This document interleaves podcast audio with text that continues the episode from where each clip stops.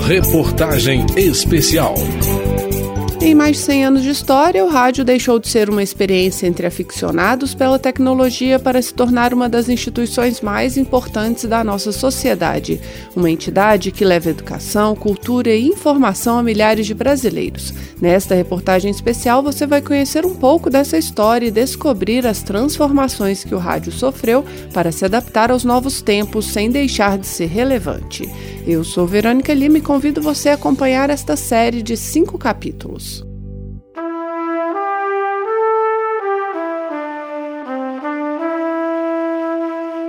No dia 7 de setembro de 1922, quando o Brasil comemorava 100 anos de independência, uma grande exposição foi inaugurada na capital, Rio de Janeiro, para mostrar os produtos do Brasil ao mundo e para apresentar aos brasileiros as maravilhas da tecnologia moderna, como o cinema e o rádio. A voz do então presidente Epitácio Pessoa e acordes de uma ópera de Carlos Gomes ecoaram entre os cariocas que passavam pelos 80 receptores instalados por uma empresa estrangeira que queria vender equipamentos de radiotelefonia e radiocomunicação no Brasil. Era, portanto, uma demonstração de cunho comercial, mas que acabou por transformar para sempre a história do rádio no país. O rádio não começou no Brasil em 1922. Em 16 de julho de 1899, o padre e inventor brasileiro Roberto Landel de Moura fez a primeira transmissão de voz em território brasileiro. Toquem o hino nacional.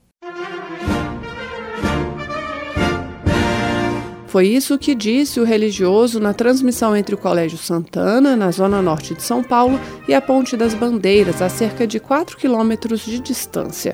O feito do brasileiro é reconhecido internacionalmente, mas aqui Luiz Arthur Ferrareto, da Associação Brasileira de Pesquisadores de História da Mídia, conta que o padre Landel chegou a ser perseguido por seus fiéis ao propor a transmissão de voz à distância. Na época dele, o Brasil engatinhava em termos de ensino técnico, ensino de engenharia. Aí chega um padre, ele tem conhecimento de pesquisas que estão sendo realizadas em outros pontos do mundo e ele quer transmitir a voz humana. Numa época em que começa a aparecer na Europa o espiritismo, né, um padre chega e diz que quer transmitir a voz humana à distância. Né? Ele chega a ser perseguido pelos seus fiéis, tem equipamentos dele destruídos e tal.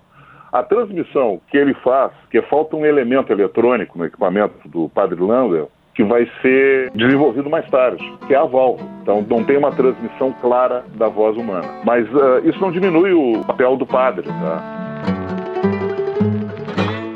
Bem, então por que comemoramos em 2022 os 100 anos do rádio no Brasil? Porque foi a partir daquela grande demonstração pública da tecnologia radiofônica que o rádio que conhecemos hoje, esse que chega até você levando educação, cultura, informação, vai tomar forma e ganhar força em todo o país. Até aquele momento, a palavra rádio estava associada a uma tecnologia, um meio de levar informação de um ponto a outro.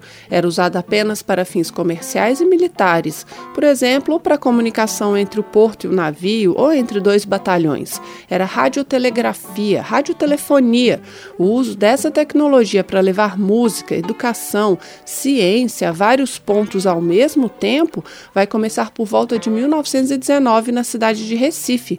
Alguns aficionados aficionados transmitiam saraus culturais a outros poucos privilegiados que podiam comprar aparelhos receptores de rádio. Por isso, o dia 6 de abril de 1919 é considerado por pesquisadores do rádio brasileiro como o marco inicial da radiodifusão no país, por ter sido essa a data da instalação da Rádio Clube de Pernambuco.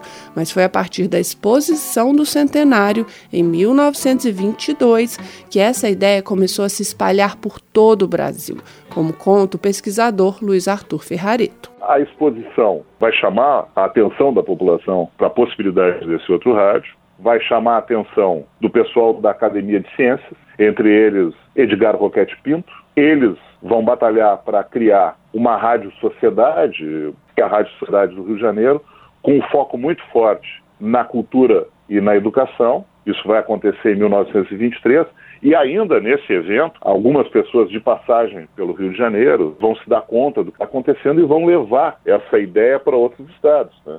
Então, esses contatos eles de certa forma, eles aumentam a partir da exposição. Portanto, é nesse momento que a palavra rádio vai deixar de indicar apenas uma tecnologia para indicar uma emissora, ou seja, uma instituição que busca levar cultura, informação, educação, ciência a milhares de ouvintes espalhados pelas cidades.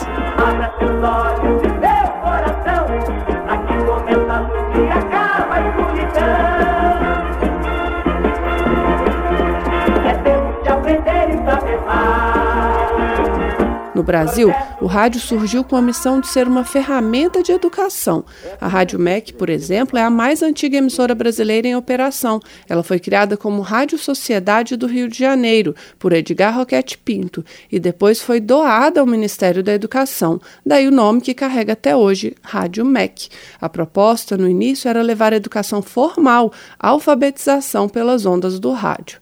Essa missão acabou retomando sua força durante a pandemia do novo coronavírus, quando crianças e jovens em quarentena passaram a ter aulas pelo rádio, como forma de amenizar o impacto do fechamento das escolas. Além de preservar sua missão educadora, o rádio é também um oásis de informação e cidadania em regiões que não contam com outro meio de comunicação local. Segundo a Geralda Teixeira, da AMARC, Associação Mundial de Rádios Comunitárias, esse papel é especialmente desenvolvido pelas rádios comunitárias. Então, as rádios comunitárias nessas regiões, elas têm eh, um papel muito importante nessa formação, nessa visão crítica, trazer temas que são muito caros para nós mulheres. No Nordeste existem as mulheres, tanto no, no Ceará quanto em Pernambuco, organizadas em torno dessa rádio, trabalhando pautas relacionadas aos direitos das mulheres, de maneira consciente, séria, comprometida, com especialistas para abordar, para esclarecer para a comunidade.